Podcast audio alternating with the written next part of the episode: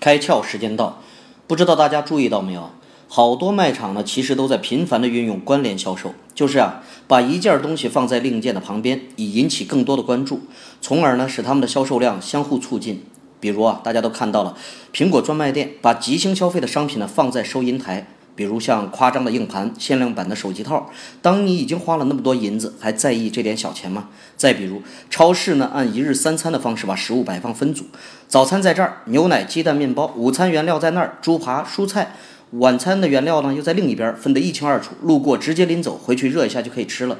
清晰的场景化直接降低了消费者的选择困扰，或者包装过的切片蛋糕直接跟沙拉放在一起。当购买沙拉的人发现呢，旁边一块小蛋糕，是不是很容易就激起了他的小食欲？今天你开窍了吗？